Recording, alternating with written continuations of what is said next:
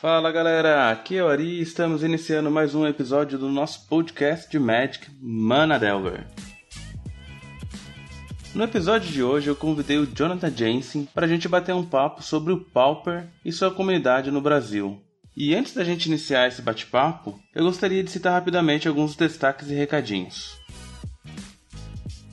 O primeiro recadinho é sobre um artigo que eu mesmo escrevi e publiquei lá no site da Cards Helm, que é nossa parceira e que é uma plataforma aí onde você pode trocar cartas, além de consumir bastante conteúdo aí de Magic no geral. E o artigo que eu escrevi é sobre o retorno a Lauren. É, na verdade, esse artigo ele foi inspirado no episódio do Hack dos Cast, onde o MP né, especula uma possível revisita ao plano de Lauren, baseado aí numa declaração do Mark Rosewater. E em cima dessa especulação eu relembro um pouquinho de como que foi a coleção de Lauren e também fala um pouquinho mais da parte do design da coleção. Então, se você tem curiosidade aí por esse tipo de conteúdo, não deixe de ler esse artigo aí que está bem legal. Foi um artigo aí que eu pesquisei bastante e que eu gostei muito de escrever porque Lauren realmente foi uma coleção aí que eu gostei bastante e até hoje jogo com algumas cartas aí que foram lançadas naquela época em 2007. Outro ponto que eu gostaria de destacar aqui é sobre o Pauper. Recentemente a gente teve aí o R-Scred, né? Um deck aí que por muito tempo dominou o metagame do Pauper, mas é, nos últimos meses aí estava em baixa e a gente não via mais o deck aparecendo nos campeonatos maiores. Porém, é, o deck acabou ressurgindo, fazendo alguns bons resultados aí nos challenges. Inclusive teve um challenge que eu vou deixar aí o link para vocês, onde o R-Delver foi o deck campeão e eu acabei pedindo pro nosso amigo especialista em Pauper Ricardo Matana, fazer uma análise sobre essa ascensão do R Delver. Beleza? Então fica aí com a análise do Matana. Fala Ari, ouvintes do Mana Delver, tudo bem? Beleza com vocês? Fui convidado aqui pelo Ari para falar um pouco sobre a ascensão do UR Scred no Pauper. E eu acho que essa ascensão ela é explicada muito pelo jogador Dolphin Pingle, que é um jogador norte-americano que conquistou bons resultados com o, o R-Scred no Magic Online, principalmente no Challenge. E, e, ele trouxe realmente esse retorno do R-Scred para o formato. Realmente é um deck que ele tem representado muito bem aí nas últimas competições bem competitivas do Pauper. Então, para a gente explicar um pouquinho sobre essa ascensão do R-Scred, eu acho que tem muito a ver também com a queda do Boros Bully no formato. Muita gente interpretou essa queda do R-Scred por causa do surgimento do UB Delver, mas na verdade o que para mim fez com que o R-Scred saísse de jogo, saísse de cena, foi, na verdade, a ascensão tanto do Boros Monarca quanto do Boros Bully.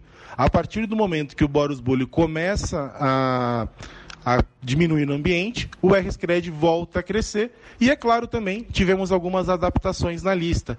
Então, o Delver of Secrets, que era uma carta que sempre constavam quatro cópias em qualquer lista de R-Scred, hoje o próprio Dolphin Pingo utiliza apenas dois Delvers na lista dele, então ele diminuiu a quantidade de Delvers para aumentar algumas respostas importantes no formato. Então ele passa a jogar com Fire Ice, joga com Harvest Pyre, ele faz algumas mudanças interessantes na lista. E tem também outros jogadores que estão indo bem com o, o R-Scred, só que dessa vez jogando sem nenhum Delver e entrando com cartas como Exclude, algumas cartas mais Controls, aumentando pelo menos a quantidade de Dispels no main deck. Então acho que esse retorno do R-Scred no ambiente tem muito a ver com isso. Uma queda do Boros no ambiente profissional, no ambiente ali do, do Magic Online, e ao mesmo tempo com essas mudanças aí na lista principal de UR-Scred. Espero que vocês é, tenham compreendido aí o porquê do UR-Scred. E é isso, gente. Bom episódio para todos. Obrigado. Tchau! É isso aí. Grande análise aí do nosso amigo Ricardo Matana. Muito obrigado aí por ter mandado esse áudio pra gente. Espero que a galera tenha curtido. E eu vou deixar o link do canal dele aí, que é o Stomp. Para quem não conhece, passa lá e se inscrever no canal do Matana, onde ele fala bastante de Pauper, inclusive agora também tem feito conteúdo para limitado. Então não deixe de conferir o excelente trabalho aí do nosso amigo. Beleza, galera? E por último, mas não menos importante, eu gostaria de divulgar aqui minhas redes sociais.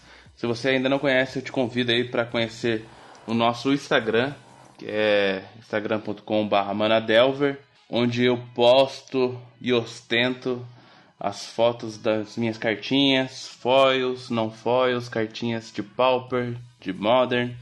Então, se você não conhece ainda, abra aí seu Instagram, procura lá por Manadelver e nos siga.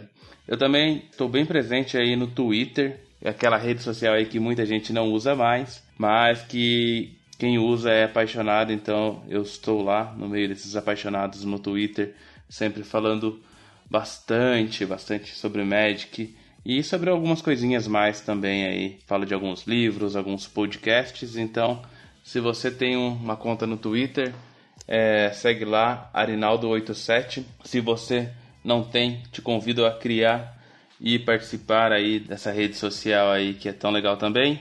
Tem bastante informação de Magic, muita gente aí que joga Magic, produz conteúdo, fala bastante aí sobre o nosso joguinho lá. E também temos a nossa fanpage do Facebook, que é facebook.com/manadelver, onde a gente divulga aí todo o nosso trabalho, artigos, vídeos, episódios de podcast. Então, se você quer ficar bem informado aí, é só curtir nossa fanpage lá, onde a gente publica também alguns materiais aí para a galera interagir, enquetes, votações.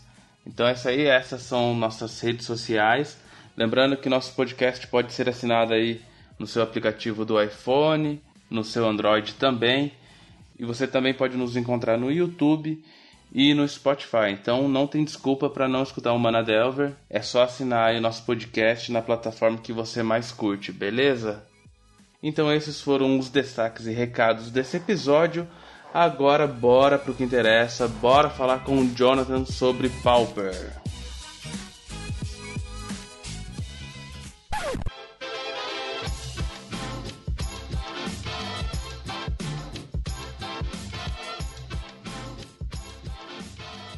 Aí, Jonathan, beleza? Preparado para falar de Pauper? Seja bem-vindo aí ao podcast, cara. Ah, preparado a gente nunca tá, né, Ari? Mas a gente vai no improviso, principalmente quando é assunto que a gente gosta. Pois é, e agora nesse começo aqui de podcast, né, novo, falando de outros formatos. É a primeira vez que eu vou falar de Pauper, né, aqui no Mana Delver, e eu realmente eu me sinto mais à vontade mesmo.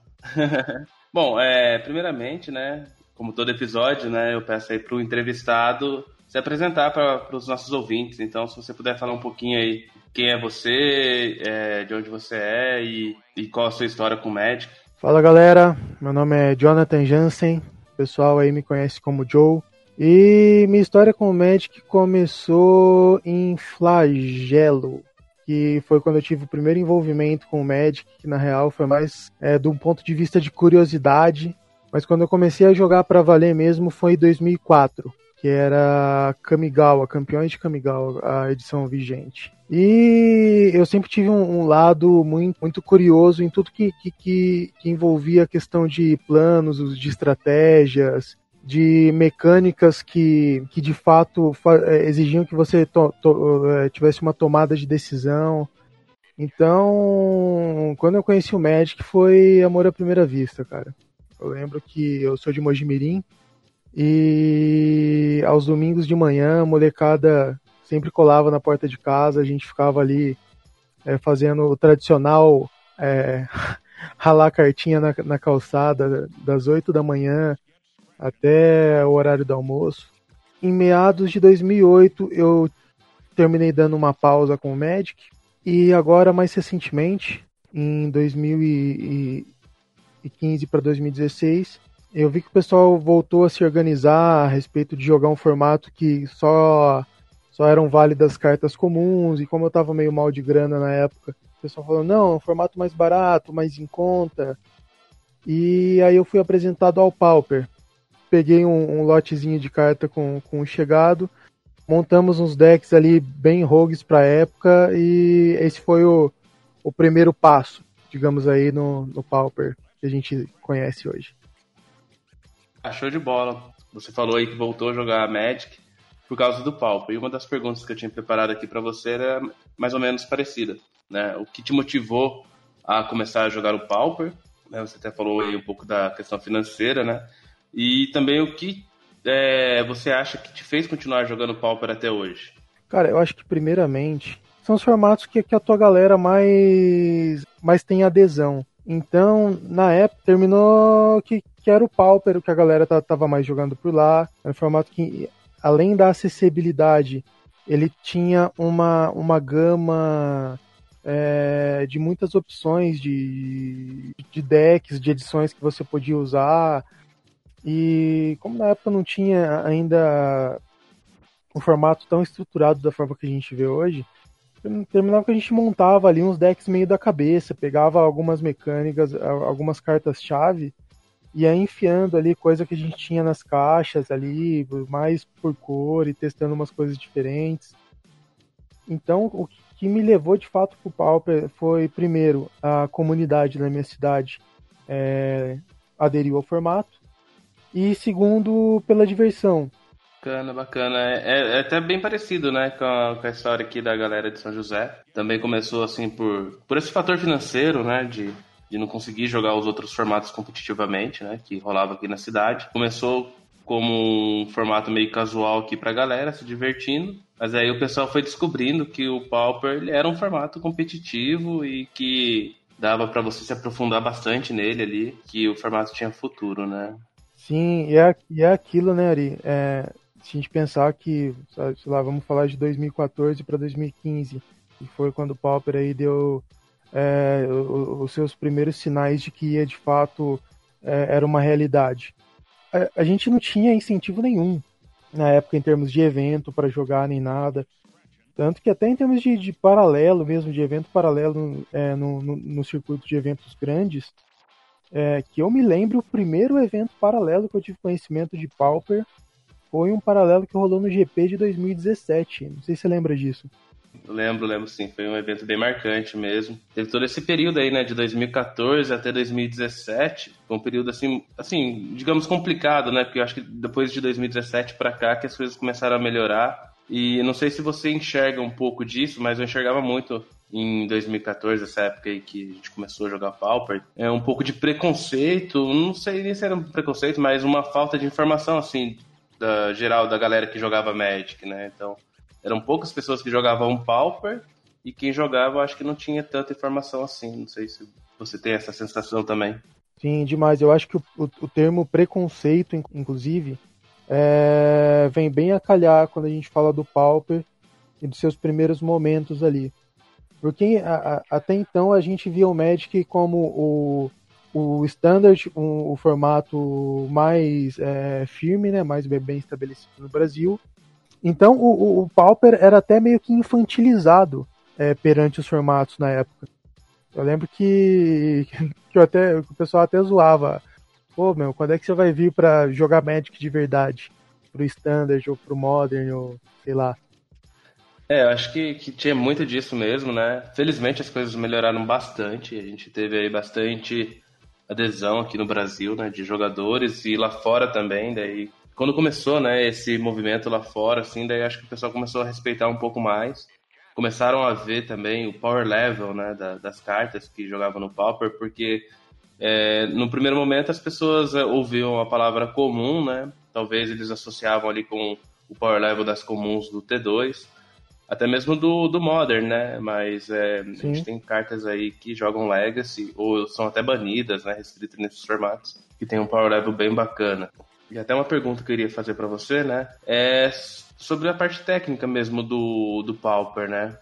É, você acha assim que o fato do ser um formato de cards comuns acaba prejudicando ele de alguma forma? Talvez falte alguma coisa ainda para o Pauper ser um formato mais viável para todos os jogadores, assim, na sua opinião?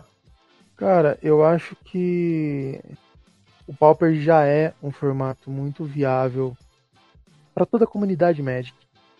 Eu acho que o que termina influenciando é, é de fato os objetivos do, do player, do jogador em si. É, o que os amigos e a comunidade próxima dele costuma jogar porque aquilo, digamos que, sei lá, se eu tô numa cidade que o pessoal tem eventos pauper direto, vários campeonatos paupers legais de, de grande amplitude, vamos assim, assim dizer, inevitavelmente uma hora, mesmo que o cara seja um player de Modern ou T2, ele vai terminar querendo experimentar e, e saber o que é que a galera tá jogando. E sobre a primeira parte da pergunta, sobre é, o fato de ser um formato somente de cartas comuns, se isso inviabiliza ou influencia é, o, o, alcance do Pauper, eu acho que pelo contrário. Porque hoje a gente vê coleções é, muito bem estruturadas, mecânicas novas, e, e vamos falar de selado, é, as cartas comuns no selado elas têm uma, uma importância imensa. E sendo que é, é, ali que já, já se encontra a raiz, a, o alicerce das mecânicas que vão regir a coleção. Então eu acho que isso termina é, dando até um, um, um, leque grande de possibilidades do Pauper, é, igual a gente vê no, nos outros formatos. Eu acho que é bem isso mesmo, assim, acho que tecnicamente o Pauper é um formato bem completo, né? Como você disse aí, as mecânicas novas que estão chegando nas coleções de T2 não, diria nem T2, né? Mas o Monarca é uma mecânica nova. A gente tem. Deixa eu ver se eu lembro aqui de alguma outra nova aqui.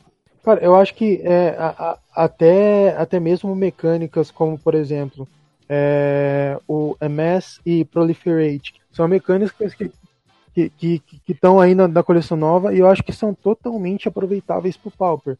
Talvez de fato ainda não tenha, não, a gente não tenha nenhuma lista que explore é, elas da, da forma ideal, mas eu acho que tem espaço para tudo. Então, inclusive sobre o Ames, né, o Alex Uma ele escreveu um artigo, o último artigo dele lá no Turn Fireball, falando, né, sobre algumas cartas que possuem essa mecânica e como elas podem se encaixar ali no, no Aristocratas, né? Ele fala de uma criatura vermelha também, tô abriu o artigo aqui, que tem essa mecânica, ele fala de uma criatura preta, então, que quando você sacrifica a criatura ou quando ela entra em campo de batalha, ele coloca mais um, mais um, né? E você vai ganhar dois corpos e pode sacrificar para colocar mais marcadores lá no Carrion Feeder e, e tal. Até eu vou deixar o link aqui no, na descrição do episódio desse artigo dele, que ele comenta algumas mecânicas dessa coleção nova. Mas é isso, né? Sem contar as mecânicas antigas, né? Também, que são bem fortes, que, que o Pauper possui, as cartas antigas, assim. Acho que tecnicamente, né? O Pauper, ele tem é, muito potencial ainda para crescer, né? Que pode ser explorado. Acho que tem os downgrades que podem ser feitos. Então, acho que tecnicamente o futuro do Pauper assim, só tende a melhorar, né? Já não é ruim, só tende a melhorar. Agora, uma outra coisa, assim, que talvez é, eu sinta que seja um pouco precária. Não, não sei se essa é a palavra mais correta, talvez precária seja uma palavra mais forte, mas eu acho que também é algo que pode melhorar muito. E até no primeiro episódio que a gente fez aqui no Manadelver, que eu conversei com o Gabriel falando sobre a migração dele do Pauper para o Modern, né? A gente falou muito sobre criação de conteúdo é uma criação de conteúdo que é bem mais abundante lá, né? Inclusive agora também para o T2, tem, ele comentou que tem muito, muita coisa nova e muito pro player e, e a gente acaba sentindo um, falta, né, desse conteúdo assim no Pauper. E não sei assim como que é a sua relação com essa parte de consumir conteúdo Pauper, se você tem uma visão diferente ou se tem essa mesma sensação aí. Então, Ari, você falou sobre a parte de conteúdo aí voltado para o Pauper. Cara, é, eu posso dizer que o, o começo é, do, do, meu estudo e mapeamento do Pauper como formato, eu via muita questão de deck tech e, e gameplays é, para entender quais eram os decks que estavam rolando, como esses decks funcionavam, é, quais eram as mecânicas e as win conditions que, que regiam os decks que eu ia enfrentar por aí. E eu acredito que esse seja um ponto que todo jogador que, que deseja é, entrar em um formato, não só o Pauper, é, que, que é algo que, que é muito importante é, de se fazer. Você entender é, quais são os decks que você tem a chance de enfrentar, o que esses decks usam, quais são os planos tanto de de vitória quanto de sideboard que influenciam o deck que você está pilotando. Mas hoje em dia, cara, é, eu tenho me focado muito em, em, conteúdos que transcendem, vamos dizer assim, é, a questão de, de, mecânica de cartas e listas e etc. Eu tenho valorizado muito, é, inclusive dar os parabéns aí para você, cara, e o trabalho que você tem feito, é justamente essa troca de experiências. É, você vê como determinado jogador é, foi em um campeonato, quais foram as dificuldades dele, quais foram os erros que ele percebeu durante as partidas, como ele se preparou. E eu acho que isso é um dos pontos mais importantes hoje em dia é, para quem quer jogar o um Magic, não vou nem dizer de uma forma competitiva, mas ter uma, uma evolução é, na, na, sua, na sua forma de jogar. Cara, primeiramente agradecer aí, né, pelo, pelos elogios, que até é meio sem jeito aqui, mas a gente já tinha conversado sobre, sobre isso, né, algumas vezes aí que a gente se encontrou. E realmente, é, eu concordo com você. Eu acho que esse tipo de conteúdo que a gente fazia lá no Pauper View e que eu tenho feito agora aqui no Manadelver é um conteúdo que, que agrega bastante, né? Pra, por exemplo, quando um cara ganha um campeonato, a gente faz um podcast de uma hora com ele, falando sobre as dificuldades que ele encontrou nas partidas, como que ele fez o side in, side out. E, e é diferente de você pegar e ver uma, uma lista que ganhou um, um challenge do, do mall, por exemplo, né? Você não sabe o que aconteceu pro cara ganhar com aquela lista, né?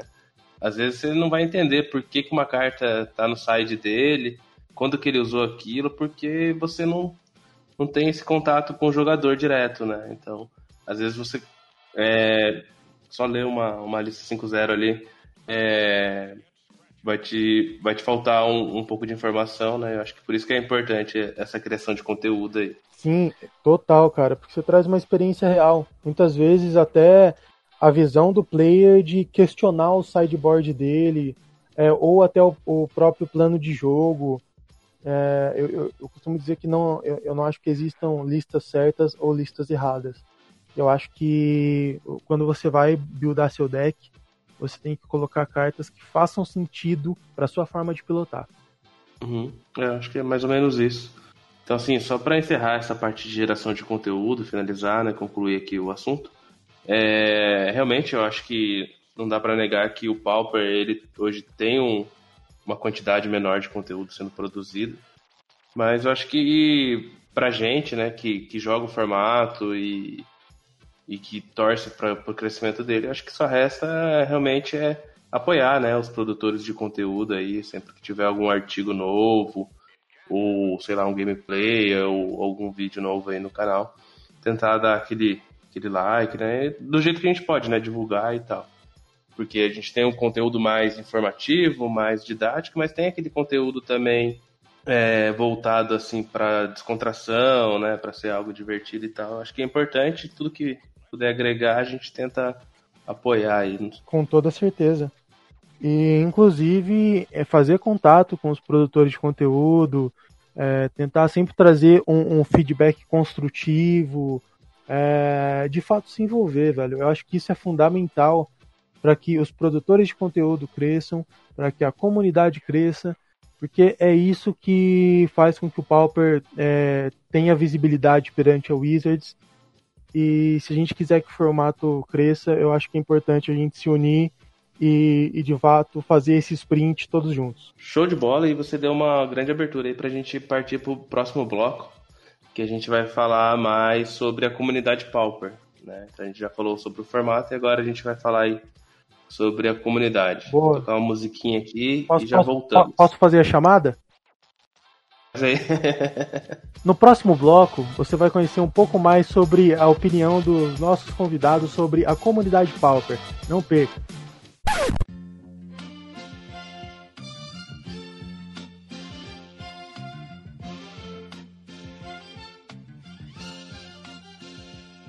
Agora então é isso aí, agora que o, o Jonathan é o novo contratado aqui do podcast para fazer as transições. Tamo aí, tamo aí. então bora falar da comunidade Pauper. Bom, acho que talvez é, você poderia explicar pra gente, até como curiosidade que eu tenho, é, como que é né, a comunidade Pauper nas lojas que você joga, comentar um pouquinho aí, talvez sobre a quantidade de jogadores, frequência de campeonatos, premiações, até para fazer para que quem está escutando, né, fazer comparações aí com o ambiente que ele joga. Bora. E eu não sei se você costuma jogar em uma loja específica ou várias lojas, eu já te encontrei em algumas lojas de São Paulo, né? Não sei como é que, Que é isso? Conta aí pra gente. Cara, vamos lá. Hoje eu costumo dizer que eu sou o famoso andarilho de loja. Como eu tô com uma, uma rotina muito apertada, eu sempre fico de olho aqui, tô morando em São Paulo hoje, das, das, das lojas que, que rolam o Pauper, é, quais são os dias. E eu sempre tento conhecer lojas diferentes para ter um contato com, com as comunidades, com as bases de, de players em si. E eu acho que isso é, é algo que é muito bom, até para você, além de jogar com pessoas diferentes, é, sentir ambientes diferentes, fields diferentes. É, muitas vezes os decks dominantes, muitas vezes não, né? Quase sempre os decks dominantes variam muito de uma loja para outra. E é engraçado que chega um momento que você chega com um deck que não está acostumado a rodar em determinada loja e a galera, tipo, não tem site preparado. É, fala, putz, é, é, que a galera aqui costuma jogar mais com isso e com isso, então a gente não prepara, sei lá, um site para auras, vamos dizer assim. Uhum. E eu sou de, de natural de, de Mojimirim, e lá a gente, como tá sem loja no momento, a gente terminou é, se organizando ali entre os jogadores mesmos e, e criando um coletivo que é hoje a, a Alcateia. Então a gente tem ali uma base aí, vamos dizer, de, de 15 players que, que jogam o Pauper é, para valer. Temos ali um, um, uns oito flutuantes que aparecem vez ou outra. Mas, de uma forma geral, é, nas lojas que eu tenho frequentado, é, não só em Mogi, quanto São Paulo, Campinas, eu vejo que quase todas elas têm um, uma frequência de campeonatos semanais com 10, 12 players, generalizando. Tem o pessoal da Card, da Card Store em Campinas também, que tem feito os campeonatos às quintas e tem bombado de gente, uma média de 18 ou 20 players. Tive a oportunidade de jogar um, um Last Chance pro CLM há pouco tempo lá, foi bem legal. E aqui eu tenho visitado a, a, a Power Up Games, que é a PUG aqui no Bhutan. X-Place eu cheguei a jogar também durante um bom tempo. É, na Domain também já cheguei a, a, visitar. E tem outras lojas aí que eu tô no mapa de, de chegar para conhecer. É, é, é, bem, bem bacana a gente falar né, sobre isso aí. Até porque a gente tem pessoas de diversas localidades né, que escutam o podcast. Aqui, por exemplo, em São José, a gente tem o Pauper rolando em uma loja, né? acaba que é um pouco inconstante, né? Assim, essa quantidade de players. Então, às vezes tem seis, às vezes a gente chegou a ficar com dez, rolando liga, depois dá aquele período de baixa, então acaba não rolando alguns campeonatos. Você citou aí, né, a comunidade de Mojimirim, que fizeram um grupo de jogadores e vem conseguindo jogar, né, mesmo sem ter uma loja. E, e questão de lugar, assim, como que eles fazem? Cara, lá no nosso caso, é engraçado. É, durante a semana tem, tem um, um, brother do grupo que ele tem uma, uma lanchonete, uma pizzaria. Então, às vezes, na, na terça-feira, ele, ele termina cedendo o espaço lá pra galera jogar. Mas, aos finais de semana, meu, a gente termina indo pra, pra shopping, pra galerias, às vezes até na casa de um ou de outro, se reunir para curtir esse momento de lazer que, que o Pauper termina trazendo para nós. Eu acho que o principal é jogar.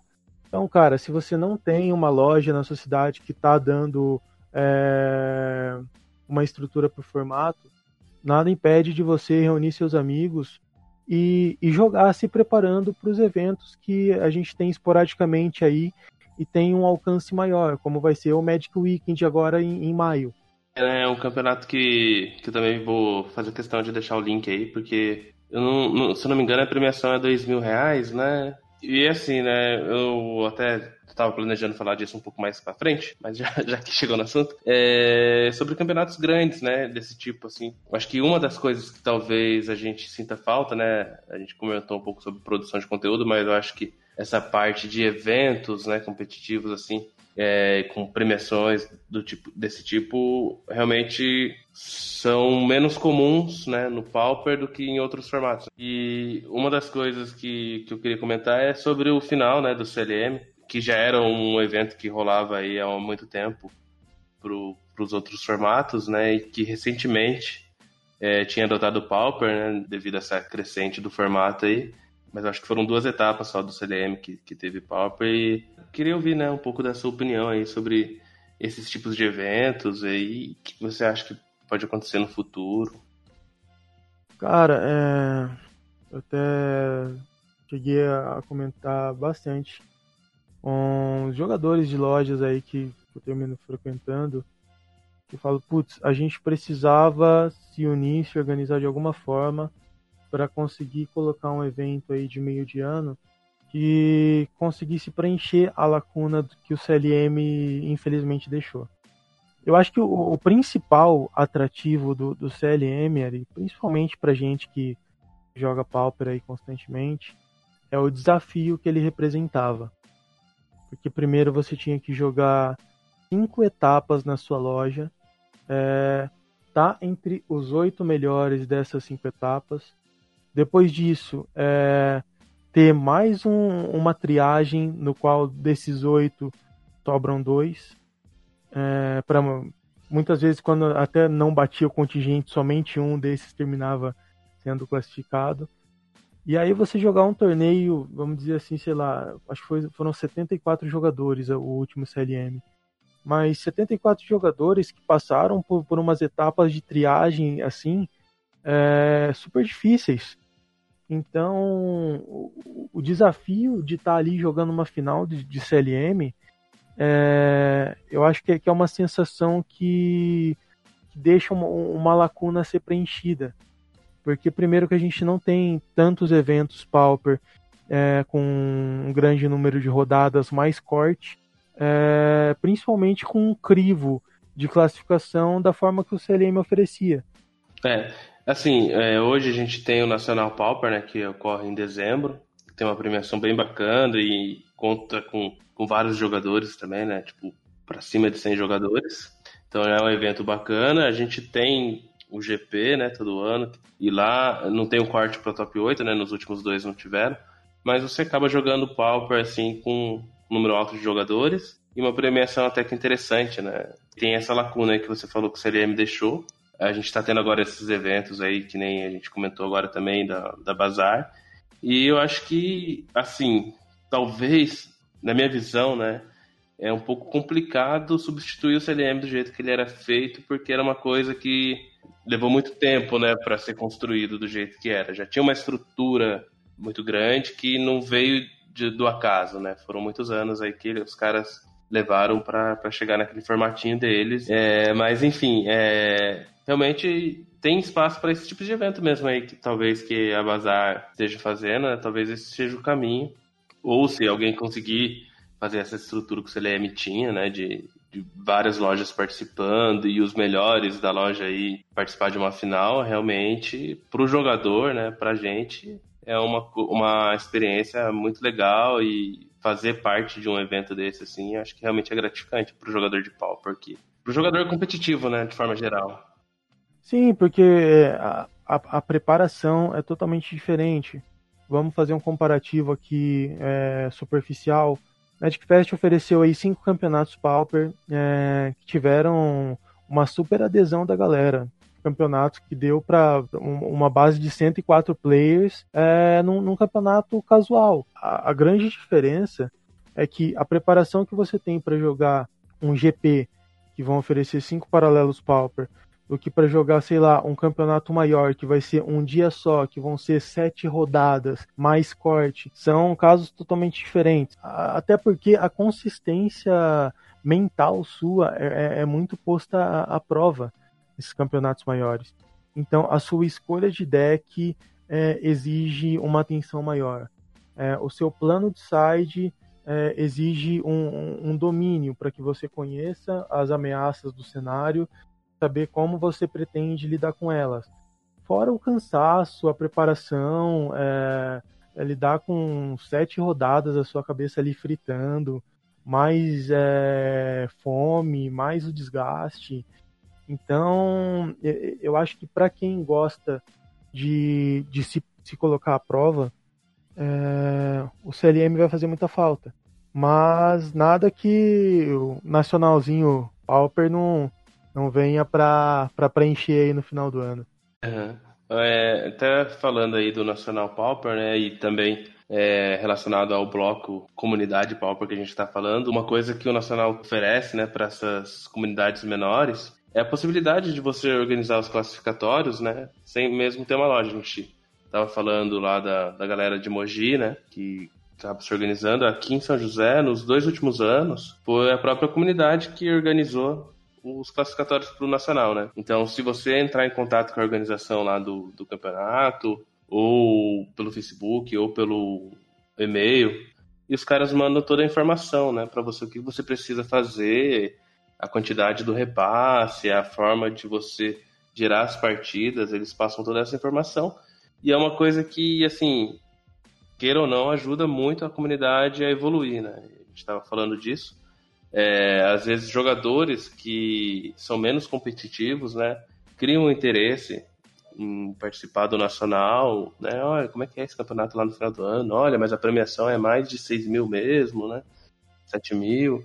E acaba que é uma coisa bacana. Então, assim, falando de. E é um atrativo interessante, né, meu? É, então, falando de manutenção de comunidade, incentivo, né? Eu acho que o, o Nacional tá de parabéns, né? Por ter essa abertura aí para que o próprio jogador é, entre em contato com eles lá e faça um grupo de amigos. É, você consegue gerar classificatórios a partir de quatro jogadores, então, mesmo que sua comunidade seja muito pequena, isso anima.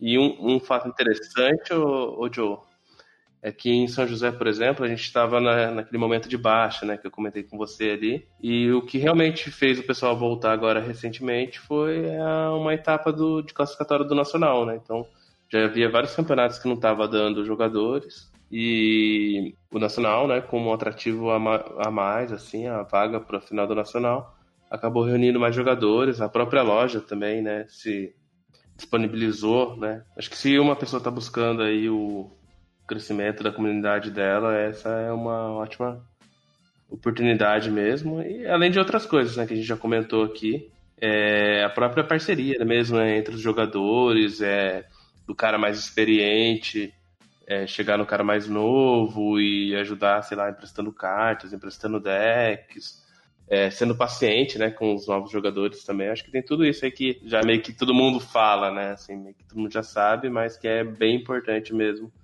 pro crescimento da comunidade. Sim, cara, e, e é aquilo ali. Eu acho que esse tipo de apoio é muito importante para, cara, não só pro Magic, mas pra vida, saca?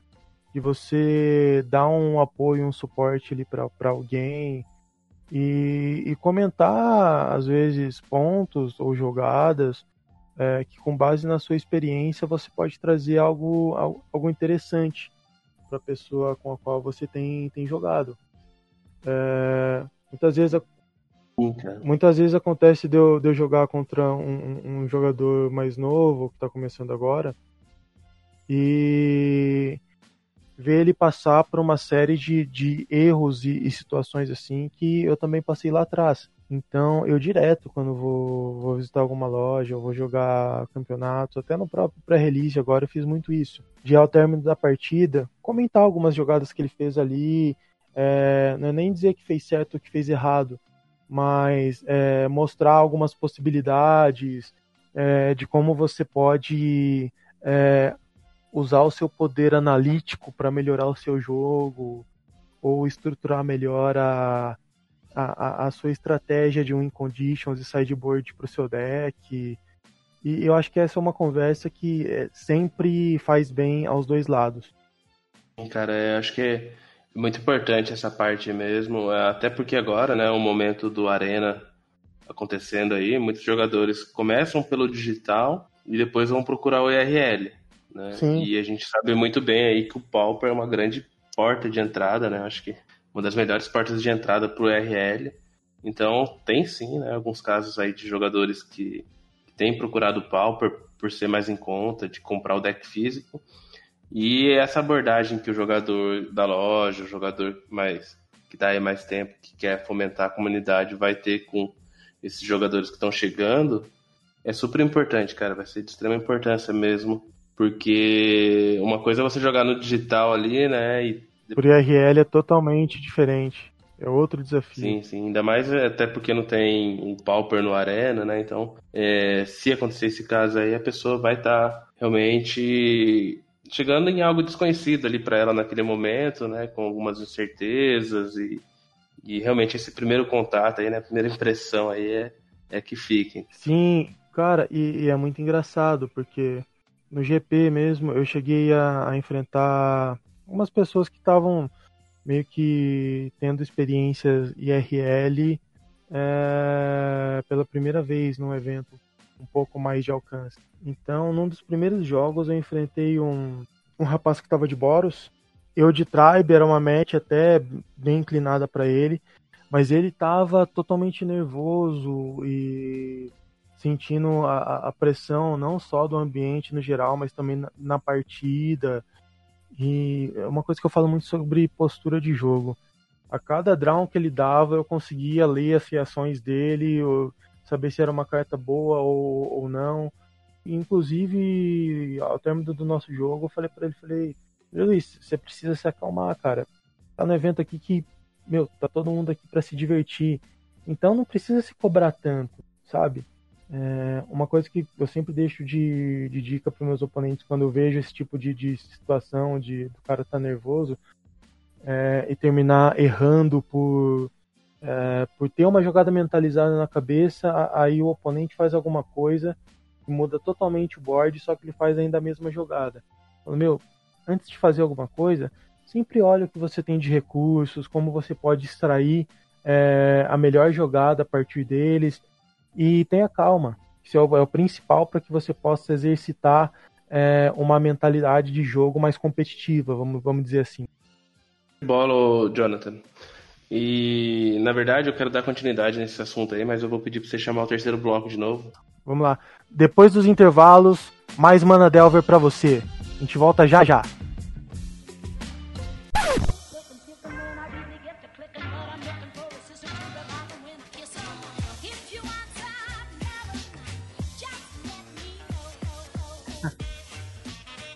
E agora, a gente voltando aqui, é, no nosso terceiro bloco, é, que com a chamada nova aí do Jonathan, a gente talvez possa falar um pouco mais aí sobre essa parte de evoluir no formato, né? Você já estava falando um pouquinho ali no, no, bloco anterior, né, sobre a postura de jogo e tal, mas a gente pode dar diversas dicas aqui, né, para quem quer entrar no Pauper, já está com a comunidade ali crescendo e agora quer começar a participar de campeonatos maiores, começar a obter resultados melhores também na, na loja, né, nos campeonatos aí regulares das lojas. A gente pode dar algumas dicas, talvez falar algumas metodologias aí que você utiliza. Pô, legal. É, eu também gosto de eu também gosto de comentar sobre jogar outros formatos, né?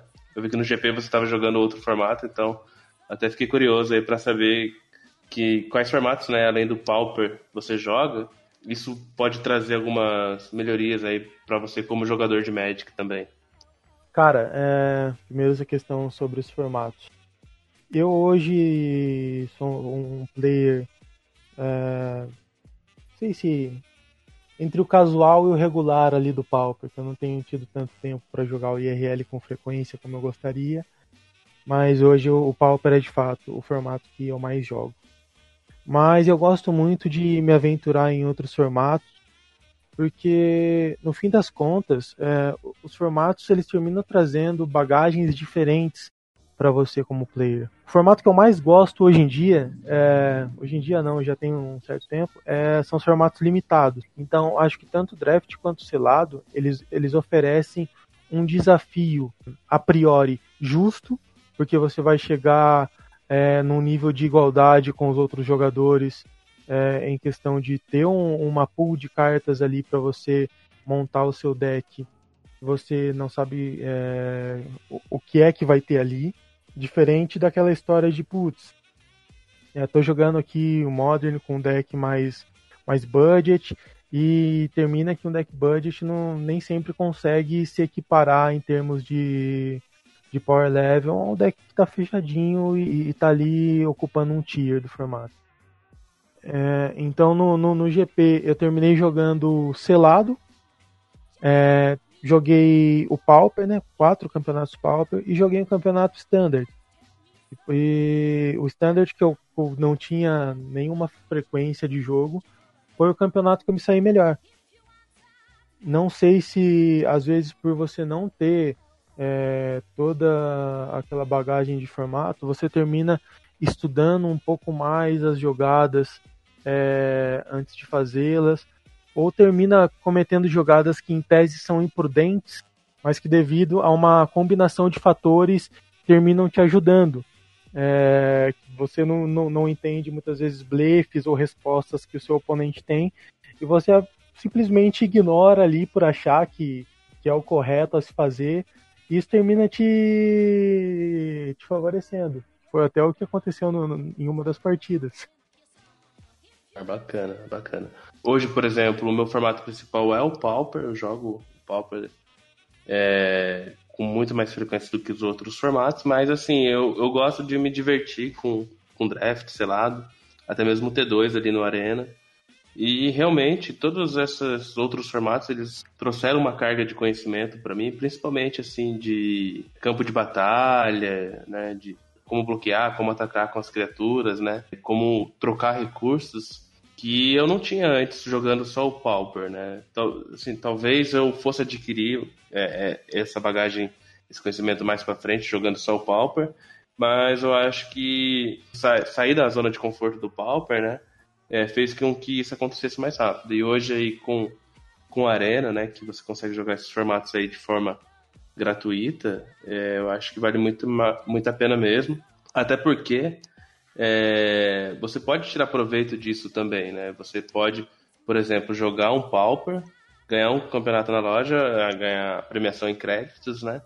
E jogar um draft com, com essa premiação, né? No caso que eu comentei com você antes da gravação, que a gente jogou três drafts hoje de, de boosters aí de, de Ravnica, né? Com os boosters que a gente ganhou lá no GP na premiação dos campeonatos Paupers que a gente jogou. Então acho que, que acho que faz todo sentido assim é, você não ficar limitado a só um formato, né? Ter, ter essa cabeça aberta assim. E beleza, daí né, a gente falou de jogar outros formatos, você comentou um pouquinho de postura de jogo. E fique à vontade aí para comentar mais, mais coisas aí, mais dicas, mais metodologias aí que você acha importante para que o jogador evolua no Pauper. Cara, eu acho que uma coisa que eu, que eu faço, um exercício que eu faço bastante antes de grandes torneios, eu acho que vou deixar aqui de experiência, são coisas que ajudam bastante para que a gente evolua.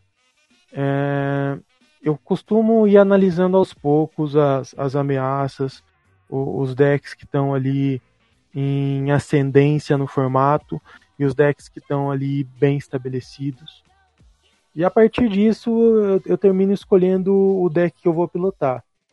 E, cara, eu acho que uma das coisas muito importantes é quando você escolher o, o, o deck que você vai jogar, você não fazer um, uma escolha só visando metagame e power level do deck.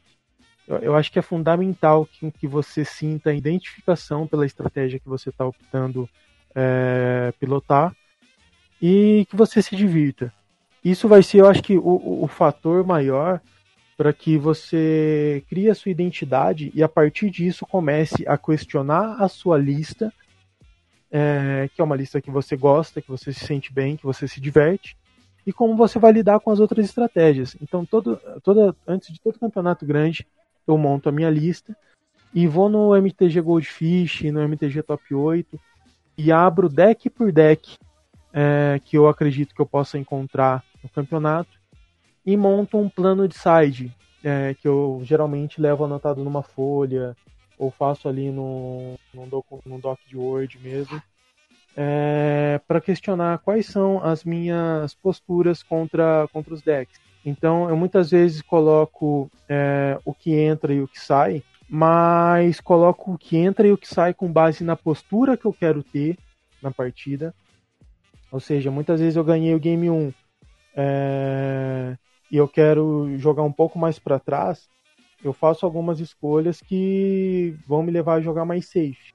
Ou caso eu tenha perdido o game 1, é, eu ao invés de entrar com cartas que, que eu geralmente costumo entrar, eu às vezes não, não mudo nada e termino indo com, com, a, com a estratégia mais agressiva que eu tenho. E eu acho que o mais importante, cara, é, dentro de tudo isso, é as escolhas fazerem sentido para você. Porque muitas vezes a gente pega um, um plano de sideboard de algum player, que estão lá as escolhas dele, mas você termina não entendendo muito bem quais são as situações que ele quer usar aquela carta. É, e termina que é uma, é uma, carta que vem na sua mão e você não consegue extrair é, o melhor uso dela. E eu acho essa um, uma dica imprescindível para quem quer evoluir no Pauper. É, escolha sua lista, escolha qual é, qual é a sua forma de enfrentar as ameaças do cenário e principalmente questione cada decisão sua, seja de acrescentar uma carta ou de tirar uma carta, seja de, de questionar até mesmo situações com que uma escolha é, é mais provável de, de acontecer ou não. Uhum. Bacana, cara. É, você estava falando aí, eu lembrei de duas falas aí de duas pessoas. Primeiro é sobre você jogar com deck que você curta, né? Que você acha que tem ali a sua cara. O Sanduíche fala muito disso, né?